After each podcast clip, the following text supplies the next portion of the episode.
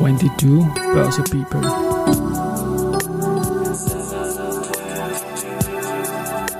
In summer 22.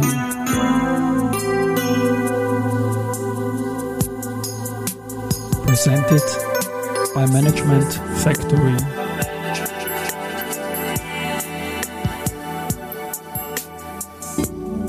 Ja, willkommen zur Serie 22 Börse People in Summer 22. Und diese Season 1 der Werdegang und Personality Folgen ist presented by Management Factory.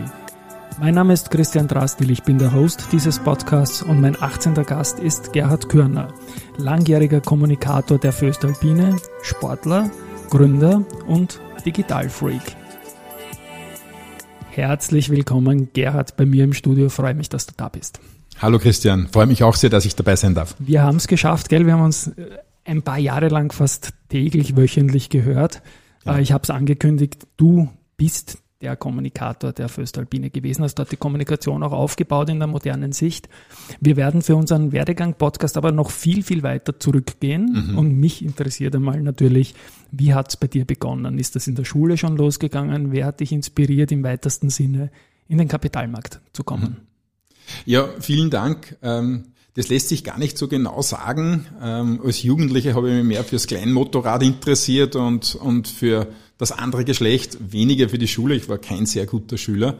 Ähm, es hat eigentlich mit dem jungen Erwachsensein zu tun gehabt. Ich war mit 21 dann für einige Monate in Amerika, bin mit dem Greyhound-Bus einmal rundherum gefahren habe das erste Mal E-Mail gesehen, was mich gewundert hat, und habe dort auch mitbekommen, dass rund um Aktien ein unglaublicher Hype vorherrscht. Also auch in der normalen Gesellschaft, wie es bei uns gar nicht vorstellbar war. Und da habe ich das erste Mal so ein bisschen am Rande mitbekommen, uh, das dürfte irgendwas Besonderes sein, ohne noch selbst aktiv zu sein. Wunderbar. Und in frühen Jahren drüben am anderen Kontingent, äh, Kontinent, dass ich es noch rauskriege. Ähm, du warst aber dann noch gar nicht so früh in, in Europa dann zurück im Wertpapiergeschäft, sondern hast zuerst einmal ein bisschen deiner anderen Leidenschaft gefrönt, in Frühphasen irgendwo dabei zu sein, Dinge zu gründen, die eigentlich ja. gerade modern geworden sind, oder? Ja, also bevor der Kapitalmarkt gekommen ist, war es eigentlich schon das Selbstständigsein. Ich komme auch aus einer Unternehmerfamilie. Mein Großvater, beide Großväter, meine Eltern, alle waren selbstständig.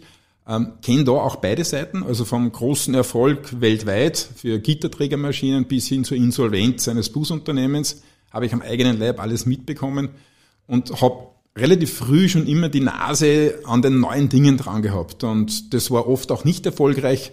91 habe ich versucht, CDI, Kompaktist Interaktiv hat das geheißen, am österreichischen Markt einzuführen. Kann man sich heute gar nicht mehr vorstellen. Damals hat es am Computer überhaupt einmal eine CD gegeben und kein Video. Lass mich mal rechnen, da warst du Anfang 20, oder? 21. 21, ja. Genau. Okay. Und, und Philips und Sony hatten ja das de facto Monopol auf CD-Pressungen und äh, Philips hat gesagt, wir bauen jetzt eine CD, das war sieben Jahre vor der DVD, auf der es Video gibt. Proprietäres System, eigener Player, bin ein Jahr zu, ich glaube, gefühlt tausend Terminen gefahren, habe das Ding verkaufen wollen. Ich war damals sogar bei Trollezahl und Rossacher die eine große Nummer im Musikvideobusiness waren. Es ist mir aber nicht gelungen, CDI in Österreich einzuführen. Philips hat das auch eingestellt, ein Jahr später. Aber es war unglaublich lehrreich und es war eigentlich der Einstieg in die digitale Berufswelt für mich. Also ich kann mich erinnern, ohne dass wir uns damals kannten, ohne dass ich wusste, dass du da dahinter steckst, kann ich mich genau erinnern, dass ich mich mit dem Medium auseinandergesetzt habe, mhm. CD, und dachte auch, das könnte es werden in dieser Zeit mhm. der technischen mhm. Umstellung. Ja. In deinen frühen Jahren, und ich sage es ja eigentlich immer dazu auch, ich bediene mich da ein bisschen dem Input, dass die Leute selbst, also du bei LinkedIn eingeben mit Karrierewegen, mhm. da beginnt es ja dann später erst mit Wutu, du hast gesagt, ein paar Sachen früher hast du ausgelassen, aber wir beide haben ja mal irgendwas, zumindest waren wir dabei, an die Styria verkauft. Bei mir waren es mhm. Wirtschaftsblatt on Online-Anteile, was mhm. war es bei dir? Ja, bei mir war es eigentlich äh, lokales Privatfernsehen. Ähm, ich habe in der Mitte der 90er Jahren schon ein eigenes Unternehmen geheißen, das hat sinnigerweise Büro extrem geheißen. Wir haben die ersten Webseiten 95 wohlgemerkt gebaut. Entschuldigung, klingt nach der Wiener Serie MA 2412 irgendwie. Ne? Es war nicht unähnlich. Es gibt ja. noch Fotos davon, also das ist nicht, nicht, nicht ganz anders gewesen. Wir haben die ersten Webseiten 1995 gebaut, quasi, da hat es Mosaik äh, als, als Netscape-Player oder, oder äh, noch gegeben. Und relativ früh bin ich dann angesprochen worden, damals vom Didi Holte, der wie die Lizenzen gekommen sind, 95, 96. Wir waren ja doch, das kann man schon sagen, wir waren ja neben Albanien das letzte Land in Europa, das Privatfernsehen nicht hatte. Man muss sich das mal vorstellen, RTL ist 85 gegründet worden, in Österreich war es 95. Und der hat mich angesprochen, weil wir damals schon Videos produziert haben, ob wir das nicht machen können für ihn. Ich habe das mit meinem damaligen auch Partner gemacht, das ist der Klaus Oppitz, den kennt der eine oder andere. Ja. Wenn man ihn nicht kennt, kennt man ganz sicher Wir sind Kaiser oder die Bist du deppert die Steuershow. Äh, Klaus ist jetzt in Wien und sehr erfolgreich und wir haben damals für Wels WT1 die ersten Probesendungen produziert. Das ganz Lustige ist, wir hatten keine Moderatorin und haben kurzfristig eine gebraucht und irgendjemand hat eine Machtränkerin gekannt, die haben wir einfach auf die Couch gesetzt, die hat Eva Pölzel geheißen. Oh, ja. Und die war quasi die erste Aushilfsmoderatorin und er hat die Lizenz dann bekommen, wir waren auch mit beteiligt an dem Unternehmen und haben dann begonnen mit WT1, LT1, KT1 das auszubauen und äh, gegen Ende der 90er Jahre kann man sagen, habe ich dann innerhalb des Senders begonnen, digitales Streaming zu entwickeln. Das war das erste Streaming-Plattform. Das heißt, alle regionalen Fernsehsender haben von uns eine Möglichkeit zum Streamen erhalten und umgekehrt haben sie jeden Artikel oder jeden Beitrag an Werknutzungsrechten uns übergehen, wenn sie es auf den Server gespielt haben. Das heißt, sie sind auf einem, bis auf Wien, das hat, da hat es damals nur den Nudelaug-Sender gegeben, mhm. Insider kennen das noch. Nein, den kenne ich nicht einmal. Äh, ATV, ATV hat es mit okay. der ja. Nudelaug-Variante geworben. Okay. Haben wir aus jedem Bundesland unglaublich viele Beiträge gehabt und das hat unter anderem dazu geführt, dass die Styre, die damals ja die Content Factory hochgezogen hat, in Verhandlungen getreten sind und schlussendlich, kann nicht genau sagen, aber ich glaube so um die 2000, 2001 wurde es dann an die Styria verkauft. Ähm, damals hat sich für mich aber schon abgezeichnet, nennt, jetzt nennt man es Dotcom-Blase, dass der werbefinanzierte Bereich irgendwie schwierig wird. Mir wurde nicht recht geglaubt zum damaligen Zeitpunkt. Deswegen habe ich gesagt, okay, ich glaube, dass das so kommt. Deswegen gehe ich und das war dann der Einstieg eigentlich, wobei der Einstieg lustig war, in die Föstalpine. Wir haben im Vorgespräch über dieses Jahr 2001 und den lustigen Einstieg in die Föstalpine. Für mich schließt sich jetzt vorher, möchte ich das noch sagen, kurz ein gewisser Kreis, weil du warst für mich immer der Medienmensch unter den Kommunikatoren in mhm. den äh, börsennotierten Unternehmen, mit denen ich ja beruflich zu tun hatte. Ich, ich komme nicht aus der Medienwelt, sondern aus dem Aktienmarkt. Das mhm. war für mich als Quersteiger, hoppla, der kennt sich ja aus, was der alles macht. Und du hast ja auch mittelfristig ein bisschen einen Medienkonzern aus der Föstalpine gemacht und immer mehr Formate nachgezogen. Aber jetzt erzähl mal die Geschichte zum Einstieg in der Föstalpine, vielleicht in kurzen Worten, was da so witzig war. Ja, das war sehr spannend, weil wie dann in dem Fernsehsender ausgestiegen, wir haben ja Zeiten gehabt, da sind wir von 15 auf 100 Mitarbeiter in einem Jahr gewachsen. Da hat es den Begriff Startup bei uns noch gar nicht gegeben ähm, war für mich relativ offen, was ich nachher machen soll. Und meine Frau hat eigentlich immer eine Schwierigkeit gehabt, was ich denn so genau mache. Also bei dem Thema Video und Film, wir haben die, die ersten Hartlauer TV-Spots haben der Klaus Hoppitz noch nicht produziert. Manche kennen es noch, diese Brille kostet ja. beim Optiker am Graben. Die ist quasi... Noch mit, noch mit Franz Josef. Ja, ne? mit Franz ja, Josef mit, noch. Mit den Älteren. Ja, ja genau, genau, also mit dem Vater genau, und dem Aktuellen. War, waren unglaublich spannende Drehs. Ähm, große Persönlichkeit. Und ähm, meine Frau hat aber immer Schwierigkeiten gehabt, genau zu erklären, was ich denn im Digitalen mache. Und dann hat es ein ganzseitiges Inserat in den OE Nachrichten gegeben, das gibt's halt gar nicht mehr, uh, Group Content Management gesucht. Und da habe ich mir das durchgelesen und habe gesagt, schau, Petra, das ist genau das, was ich mache. Und dann sagt ja. sie zu mir, ja, warum bewirbst du da nicht? Sag ich, ich kann mich doch nicht bei einem äh, staatlichen Steuerkonzern bewerben. War ja gar nicht mehr damals, aber von außen ja. betrachtet nicht. Und ich glaube, ich habe das schlechteste Bewerbungsschreiben aller Zeiten. Ich habe damals dem äh, Wilhelm Nittal, quasi der Grand Seigneur der Föstalpine, äh, ein E-Mail geschrieben. Äh, das hat nur Föst.co als Domain mhm. gehabt, dass ich interessiert bin und gern mehr wissen wüsste. Und das war's. Und habe mir gedacht, okay, die werden wir sowieso nie anschauen. Und ich glaube, sieben Wochen danach, auf einmal kommt ein Anruf von der Frau Hütteneder, die ist auch manchen noch bekannt, ich soll vorbeikommen auf ein Gespräch. Und das war eigentlich interessant. Ich habe gedacht, entweder ist die Föstalpine wirklich einen Schritt voraus, den hat es noch nicht gegeben, den, Slang, äh, den Claim damals, oder es hat ein Berater geschrieben.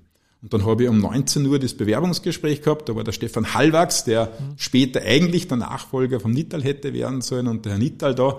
Und sie haben mir erzählt, was ich alles so mache. Und auf die Frage, was sie brauchen, haben sie gesagt, genau das. Dann habe ich gesagt, na, gibt es vielleicht Fragen auch von Ihrer Seite? Und ich weiß noch genau, da hat es einen kurzen Mappe gegeben ja, der aufgekloppte Stefan Hallwachs, mit dem ich mich auch nachher sehr gut verstanden habe. Und die erste Frage war, was ist ein Content Management System? Daraufhin habe ich laut gelacht. Das ist natürlich nicht sehr fein, aber da war ziemlich klar, ähm, sie beginnen ziemlich bei Null. Und sie haben auch nichts gesagt darüber, was die Position alles beinhaltet, also war sie neu und habe mir gedacht, okay, das passt und habe dann wochenlang nichts mehr gehört. Und wie ich dann dem Aufsichtsrat äh, gesagt habe, dass ich gehen werde und ein anderes Jobangebot angenommen, habe ich nur mehr angerufen und gesagt, ich will nur noch kurz melden, weil ich habe nichts mehr gehört, ich werde jetzt ein anderes Angebot annehmen. Daraufhin hat die Frau Hütte da damals gesagt, ja, na, der Anita ruft sie sicher zurück. Sage ich, ja, na, ich, gehe jetzt in die Aus, es passt, ich will jetzt nur informieren, ist ja auch kein Problem. Und dann hat er angerufen und gesagt, äh, kommen Sie morgen und hat wieder aufgelegt. Mhm. Und dann habe ich die Frau Hüttinen angerufen und gefragt, Frau Hüttinen, der hat gesagt, kommen Sie morgen und dann aufgelegt, sagt er, was ist jetzt, was fehlt Ihnen noch? Das war ja die Zusage. Sag ich, na, irgendwie etwas mehr Info hätte ich gebraucht, na, kommen Sie morgen. Also das war der Einstieg damals.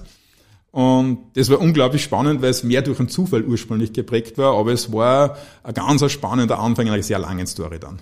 Wenn man jetzt die Jobbezeichnungen schaut, ICT und IT und so weiter, dann ist es so, dass das scheinbar früher näher an der IT angesiedelt war als in der Kommunikation, oder? Wo der Nittal war ja, glaube ich, der Sprecher dafür. Ja, genau. Ja. Der Eder hat ja am Anfang die IR selber gemacht, glaube ich, zum ja, Börsegang, ja. und ist erst später Er, er hat ja die, den Börsegang als Projekt geleitet. Das ja, ist genau. ja eigentlich sozusagen den Börsegang, den großen 95, hat er Eder als eines der größten seiner Projekte gemacht, genau. also neben anderen Tätigkeiten.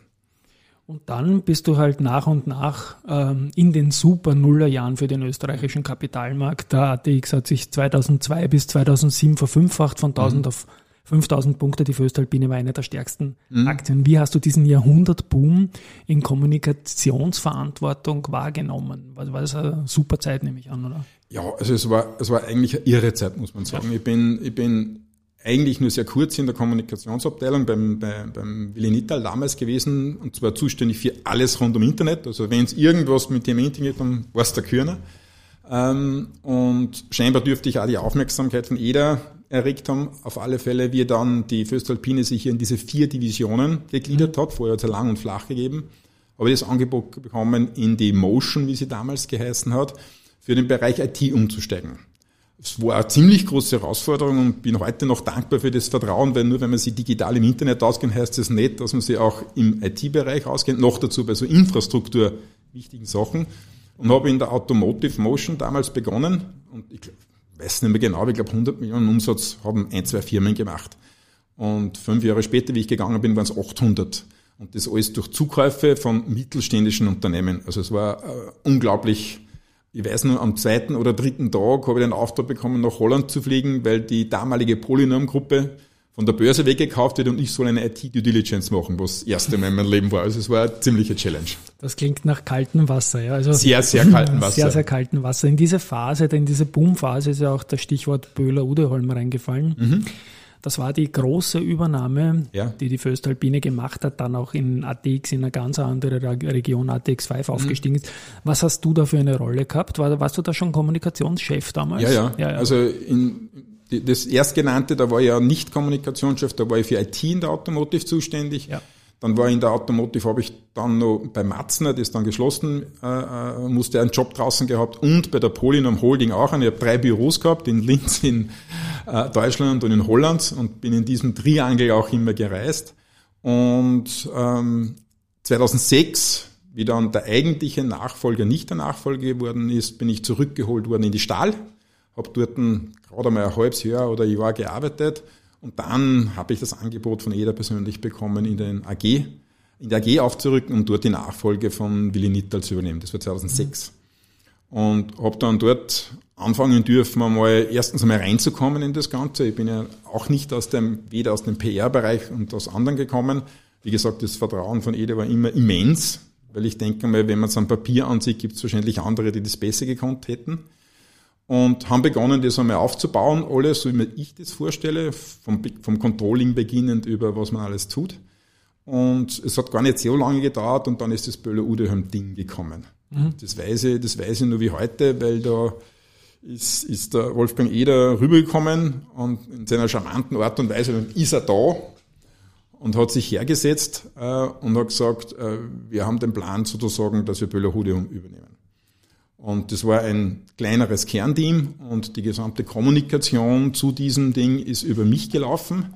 Und das war wirklich eine Challenge, weil es ja in den ersten Wochen ja eigentlich strikt geheim war. Also wir haben uns ja da bis, bis, ich würde sagen, bis 48 Stunden vor Verlautbarung ist es uns ja gelungen, sozusagen das wirklich unter der Decke zu halten.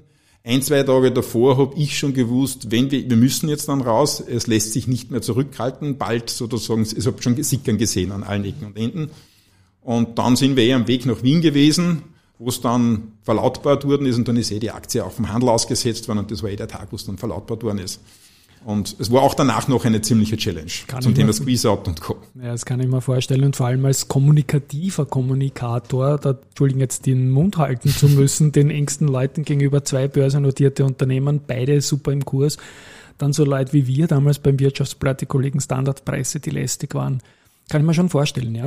Ja, das, äh, es hat eine Situation, die hätte mir auch fast den Kopf gekostet, weil, ich meine, das brauche ich dir ja nicht sagen, ähm, wir dann das Angebot schon draußen, weil das Geheimhalten war ja gut und, und du kennst mich ja, die goldene Regel ist, man muss nicht alles sagen, man darf nie lügen. ja.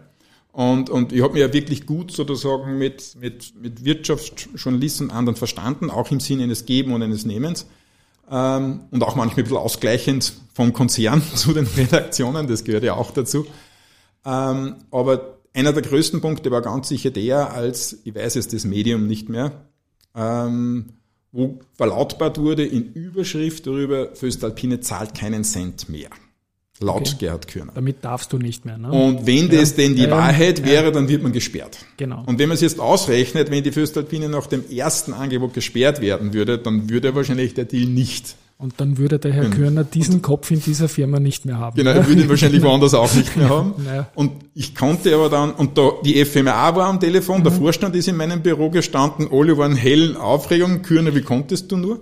Und ich konnte aber dann zum Glück nachweisen, dass äh, die Aussage nicht diejenige war, sondern natürlich mit Hubert Bossecker, den damaligen äh, M&E und Rechts, sozusagen Leiter des Unternehmens, mit dem ich hervorragend verstanden habe und eine Riesenhilfe war, wurde verlautbart, dass die Sprachregeln ist, äh, unser Angebot steht wie verlautbart.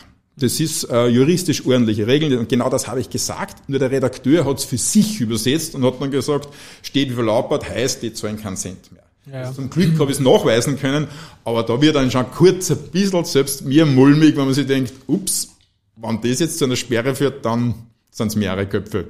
Ich habe ja immer wieder, gebe ich ja an, dass ich in den letzten 20 Jahren, und das stimmt ja auch, äh, mehr als 1000 Prozent plus mit österreichischen Aktien gemacht habe, öffentlich mit einem Musterdepot.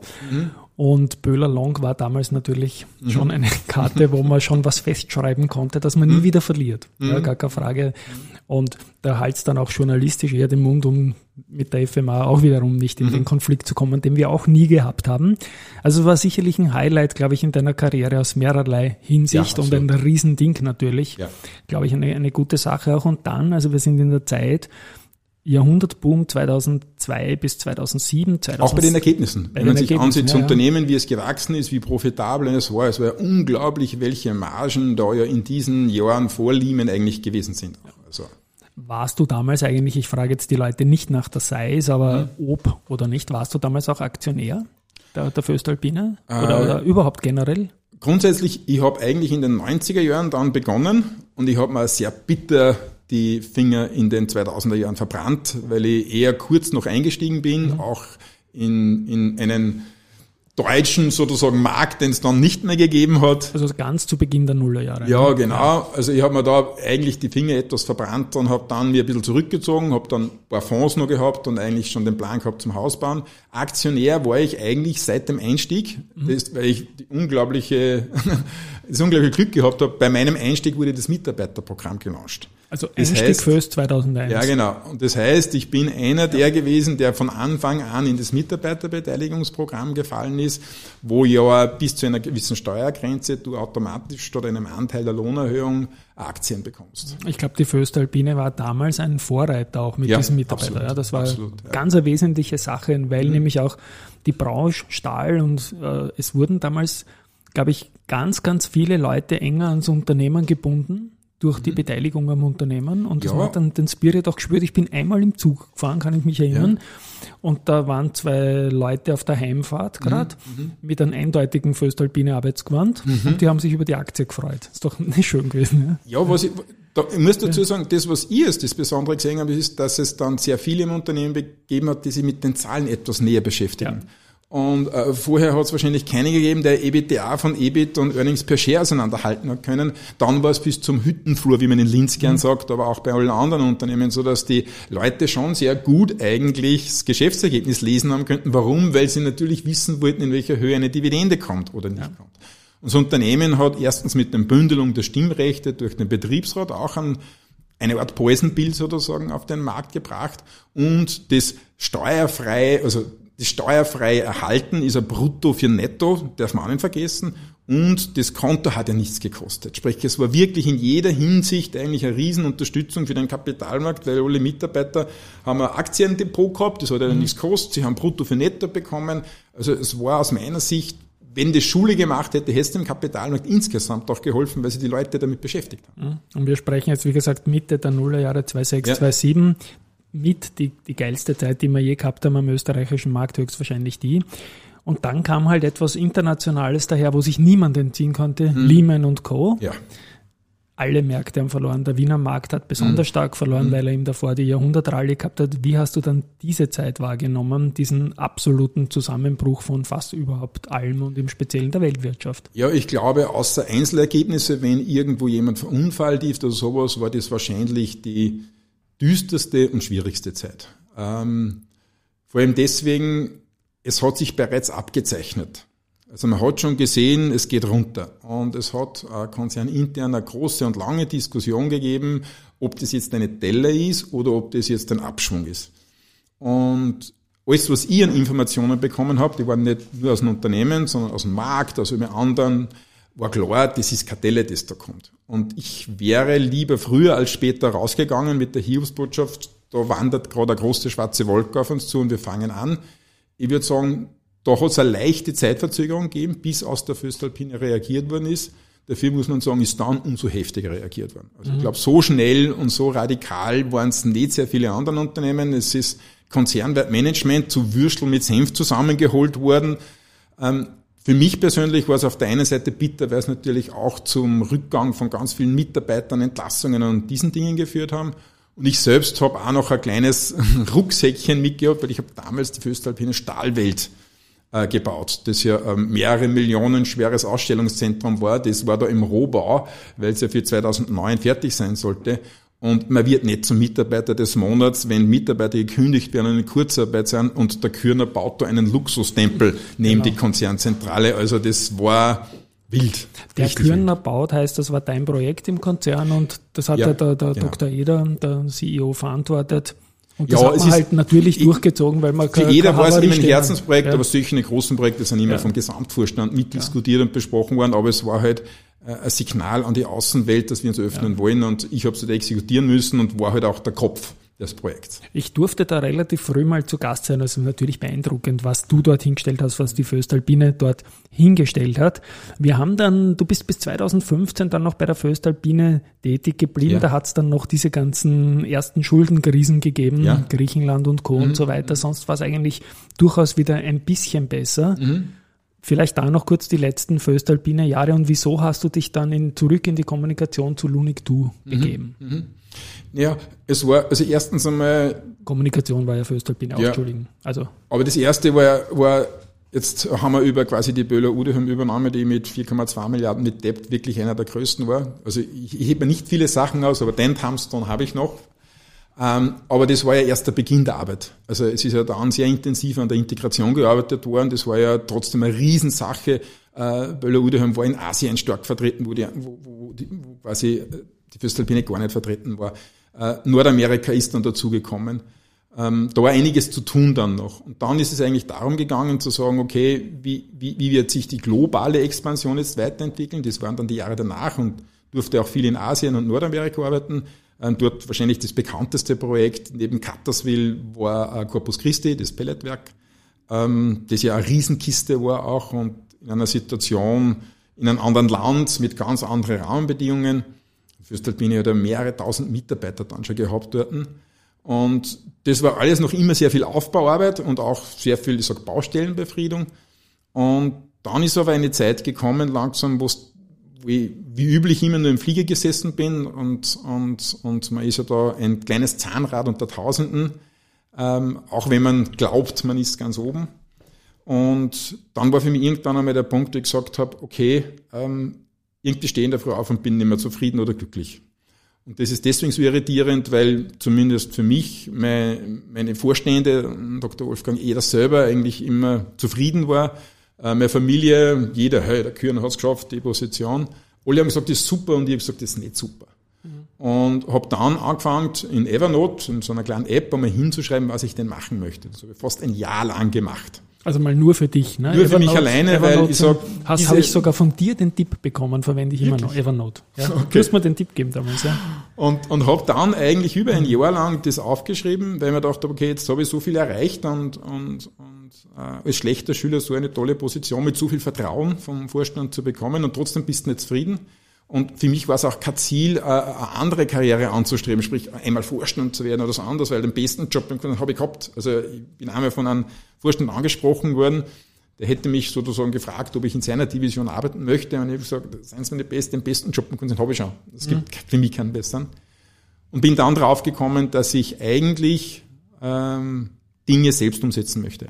Und ich möchte sozusagen in der digitalen Welt da draußen, auch wenn die Föstalpine unglaublich breit aufgestellt ist, ähm, hat ja auch viele Preise gewonnen für digitale Auftritte und für ganz viele dieser Sachen und auch für die Marke dann schlussendlich, dass ich mich eigentlich wieder selbstständig machen möchte. Und nach eineinhalb Jahren habe ich mir dann ein Herz gefasst und ich habe kein anderes Angebot und nichts gehabt.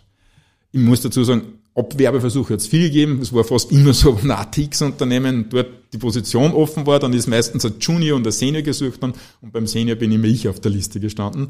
Nur nach der Föstalpine habe ich gewusst, gibt es kein anderes Unternehmen mehr. Weil die Verbindung, die ich und das Vertrauen, die ich zu Wolfgang Eder hatte und das er zu mir hatte, hat eine Freiheit beim Arbeiten erlaubt, die jedes Mal, wenn es einem Headhunter erzählt oder sagt, Herr Kühner, sind Sie mir nicht besser, so werden Sie nie wo arbeiten können, wie Sie es jetzt machen. Und habe gesagt, okay, ich muss weg und ich weiß nur, ich kenne den Tag genau, wo ich zum Wolfgang Eder reingegangen bin und der gesagt hat, was gibt's Kühner? Und ich habe gesagt, ich möchte das anders machen. Und ich habe mir angeschaut, hat die Arme verschränkt, wie er es gern tut, wenn er ein bisschen seine Komfortzone verletzt ist. Und er hat sofort gewusst, dass ich nicht mein im Konzern, sondern was anderes machen. Und wir haben dann ein sehr, sehr langes Gespräch geführt darüber, habe ich mir versucht zu erklären, weil er dann eh gesagt hat, wahrscheinlich haben sie ihnen das überlegt und sie werden das jetzt durchexekutieren und egal was ich sage, kann ich mir nicht mehr ändern. Ich sage, ist jetzt nicht so, jetzt nicht so gesagt, aber gemeint, ja, weil ich habe immer alles gekriegt. Also ich habe ist es nie um, um Möglichkeiten gegangen, die hat mir jeder immer gegeben.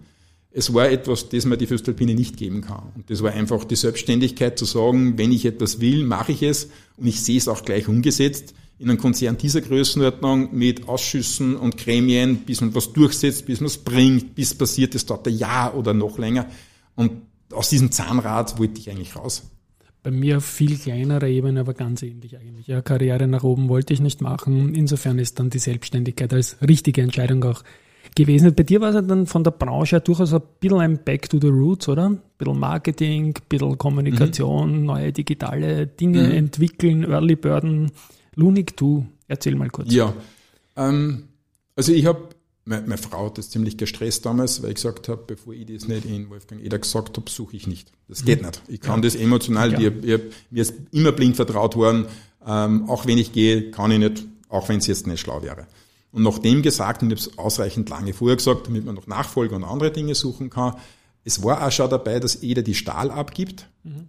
damit sozusagen die Stahl wegfällt und ich der Meinung war, dass dann die Föstalpine sich auch organisatorisch anders aufstellen müsste als Konzern und habe dann gesagt, okay, ich möchte eigentlich im digitalen Kommunikation, Marketing, Publishing-Bereich Projekte machen. Ich möchte nicht als Föstalpine auf der Stirn Sprecher verkaufen.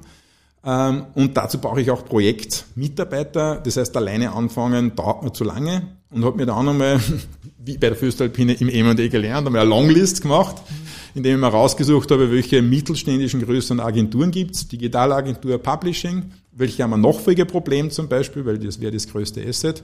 Im Publishing-Bereich war nichts, außer irgendein Grußkartenverlag und alles andere war nicht erreichbar. Mhm. Äh, Im Digitalen hat es nicht viel gegeben, Digitalagenturen, das waren eher so kleine Webseiten. Und dann bin ich halt auf den klassischen Werbeagenturmarkt gestoßen. Habe dann mit drei großen ein Gespräch geführt, die alle Eigentümer geführt, aber wir gewusst haben, ja, jetzt gehen uns gerade alle in Pension oder vor ein paar Jahren. Und am Ende des Tages habe ich auch den Harry Kriegner, den ich von früher noch gekannt habe, getroffen, der hat gesagt, naja, willst du nicht zu uns kommen? Und er hat gesagt, du Harry, ich glaube zu dritt, weil das war Strobel Kriegner damals, ich glaube zu dritt macht keinen Sinn. Also zu zweit ja. kann ich mir nur vorstellen, aber zu dritt, das ist einfach zu viel dann schon. Ich will mich ja nicht immer dann wieder abstimmen wollen. Und er sagt, nein, nicht, nicht, nicht dazu, sondern anstatt. Dann haben wir zu dritt ein Gespräch geführt, das überraschend gut verlaufen ist und haben auch relativ schnell einen Deal gefunden, wie das geht. Und so bin ich dann im Februar bereits in die Strobel-Kriegner-Gruppe damals eingeschieden, bin etwas früher aus dem Konzern gegangen. Meinem Nachfolger, dem Peter Felsbach, habe ich ja ursprünglich und dem Eder versprochen, ich bleibe noch das erste Quartal als lame duck und helfe einfach beim Budgetieren, weil Föstalpine mhm. budgetiert und macht in der AG ja das erst in dem Jahr. Und auch im Sinne von, wenn es Fragen dazu gibt und ob dann früher aufhören müssen, weil die Anteile schon gewechselt sind. Und ich kann nicht in der Föstalpine arbeiten, schon Anteile an einer Agentur oder was anderes haben. Ja. Und das war auch wie immer, ähm, der Peter hat dann gesagt, ah, na, das ist jetzt blöd, weil eigentlich hast du ja gesagt, du bist nur da, wann ich brauche oder etc. Und natürlich hat er mich eh nicht braucht. Das ist immer so, das ist ein bisschen so die Sorge vom Neuen und braucht man nicht, weil man richtet es dann eh so ein, wie man es selber haben will und den eigenen Weg geht. Dann habe ich mal ein halbes Jahr Agentur gelernt, also Werbeagentur. Strobel Kriegner war noch dazu weder digi nicht sehr digital. Ein bisschen, war sehr, sehr stark im, im Printbereich für Hofer und andere tätig und habe mir dort einmal ein halbes Jahr nur eingelebt und versucht einmal alles zu verstehen. Und dann eigentlich gesagt, so jetzt verstehe ich, jetzt bauen wir um. Und umbauen heißt, wir haben einen anderen Namen gegeben, weg von den Gründungsnamen, weil ich immer Brand haben wollte, das für alle Mitarbeiter da ist und dann haben wir eigentlich ziemlich stark Gas gegeben. Wir haben das Unternehmen gemeinsam mit den Partnern innerhalb von fast zweieinhalb, drei Jahren zu einem der Top 3 Unternehmen in Oberösterreich gemacht. Wir haben Cyberhaus, eine Digitalagentur in Anteilen dazu gehabt.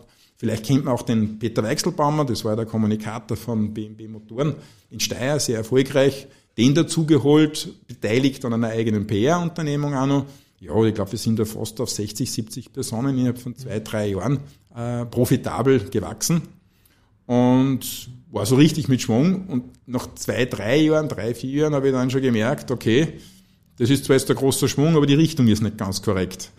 Ähm, weil ich habe mich nicht selbstständig machen wollen, damit ich jetzt sozusagen Oberösterreichs beste Werbeagentur wäre, sondern ich wollte einfach im Digitalen auch etwas umsetzen und habe mit meinen Partnern lang drüber diskutiert und gesagt, ich würde es radikal machen. Was heißt radikal gehört? Ich greife nichts an, was analog ist. Das können wir nicht machen. Du, das sind so und so viele Millionen Umsatz. Was tun wir mit denen? Sag ich, ich kann ein neues Geschäft mehr annehmen. Ja, das geht doch nicht. Sag ich, doch, das geht. Wir müssen die ganze, ganze Organisation komplett neu aufstellen. Wie sie arbeitet, prozessorientiert, dokumentiert, mit Ticketing-System an. Und da habe ich gemerkt, da gehen meine Agenturpartner nicht mehr mit. Das ist einfach, und das habe ich auch lernen müssen von Cyberhaus und Blunik 2 damals, dass IT und Kreation nicht zusammenpasst. Okay. Das eine sind die Marketing-Fuzzi, die nur bla bla machen und das andere sind die Coding-Nerds, die nichts vom Kunden verstehen. Mhm. Und so ist es dann irgendwann nämlich auch noch zu 506 gekommen, oder? Ja, 506 war eigentlich, eigentlich ist 506 der Tropfen aus dem Lebenstrichter der letzten 30 Jahre. Die Essenz quasi. Ja, ne? genau. Für ja. mich ist es die Essenz. Meine andere kennen das schon mit 25 oder, weiß nicht, bei dir vielleicht sogar mit 35. Ich habe halt fast 50 werden müssen. Und dann habe ich gesagt, okay, ähm, nachdem wir beschlossen haben, ich mache jetzt was Eigenes, und ich wollte auch keine Agentur machen in dem Sinn, weil ich auch das Agenturmodell für, wie es in der Form war, für fragwürdig für die Zukunft halte. Sagt, ich weiß genau, Marketing der Zukunft wird aus zwei großen Pfeilern bestehen und da gehört Sales immer dazu, zum Marketing bei mir.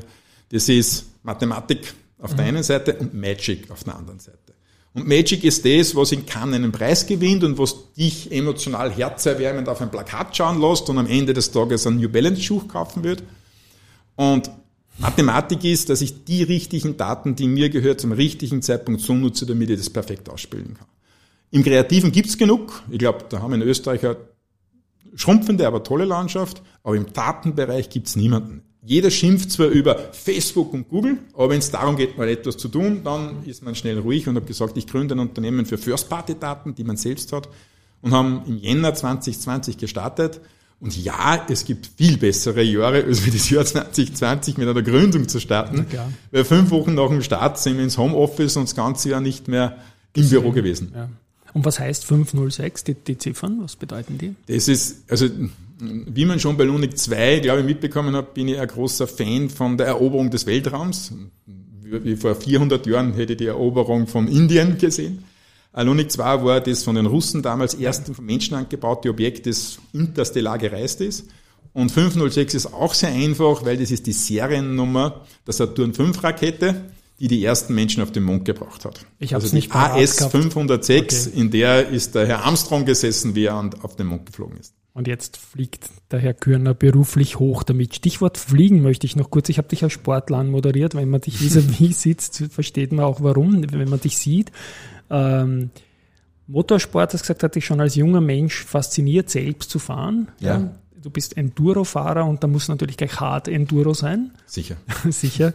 Und der Erzberg und Föstalpine, irgendwie hängen die natürlich mächtig zusammen und der Herr Kürner und die Föstalpine und die Hard Enduro, da gibt es auch eine Geschichte dazu, glaube ich, oder? Ja, absolut. Ich war in meiner Jugendjet sehr sportlich. Ich bin im Skirennkader gefahren, wäre fast sozusagen in der Skigymnasium oder so anderes gekommen, wenn man nicht Auto über den Haufen gefahren ist, was eh besser war, weil äh, ich war zwar sehr talentiert, aber auch im Sport sehr faul und ab einer gewissen Altersstufe, ich glaube, das war Schüler 2 beim Skifahren. Was wäre das für Disziplin gewesen? Alles noch oder schon spezialisiert auf Nein, Speed? also oder? ich bin damals noch ja. alles gefahren. Ja. Das kann man sich gar nicht mehr vorstellen. Mit Polster auf den Armen, weil wir haben Bambusstecken gehabt ja. und wenn du die Bambusstecken einmal berührt hättest, wäre der Kippstange, dann hätte der Arm gefällt.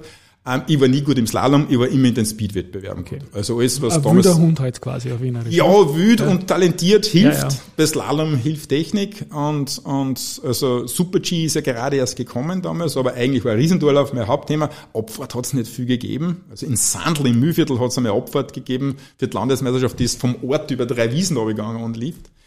Und ich bin damals ein bisschen Motocross gefahren. Ähm, ich war schon ein bisschen inspiriert von meinem Onkel. Ähm, den haben damals einige Leute gekannt. Der Franz Filzmoser war 18-facher Welser Skistartmeister, war vierfacher Motocross-Staatsmeister, der hat den Kindergartner verbrennt damals. Und wenn ich mich erinnere, hat er eine berühmte Tochter auch, oder? Ja, genau, die Sabrina Filzmoser. Ja. Der Franz selbst ist ein jahrelang Rallye gefahren. Also der hat auf den Habach-Gründen quasi den Wittmann mit zwei Antrieb im Golf noch verbrennt.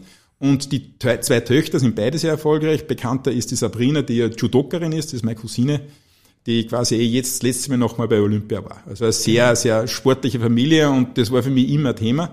Wobei ich sagen muss, in der Zeit der Föstalpine bin ich eigentlich zu nichts mehr gekommen. Ich muss auch sagen, ich bin jetzt mit 52 fitter, als wie ich es vor zehn Jahren war.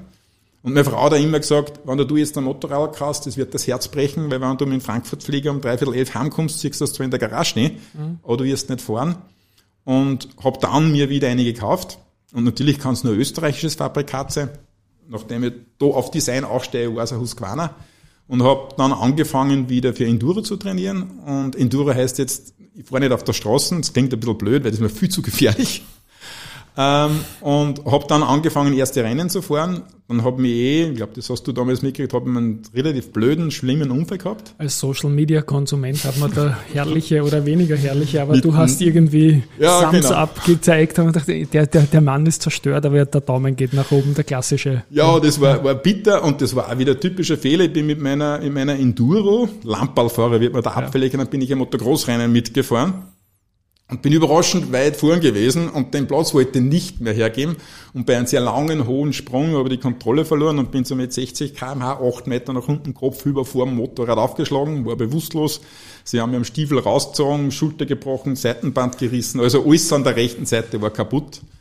Und, und habe dann, sie hätten gesagt, das dauert ein Jahr und ich habe ein halbes Jahr nur mehr braucht, bis ich wieder draufkomme und jetzt fahre ich nur mehr Enduro-Rennen. Und das lässt sich am besten erklären, wenn man sagt, das wie es am Erzberg fahren, solche. Rennen fahre ich am Erzberg, wie du nicht mehr bei der Föstalpine warst, hat sich die Föstalpine noch verabschiedet von dir mit dem Erzbergsturz irgendwie. Ne? Kann man sagen? So auf die Art. So, so, ja, so ungefähr.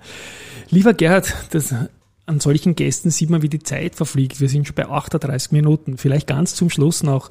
Ähm, deine Karriere ist, glaube ich, schwer reproduzierbar. Ich habe mitgenommen, du hast immer das gemacht, was du leibend findest, bist ja. dann lange geblieben bei einem Ort, wo man dir Vertrauen gegeben hat, wo du mhm. entwickeln konntest, mhm. bist dann letztendlich wieder immer selbstständiger geworden, unter Anführungszeichen.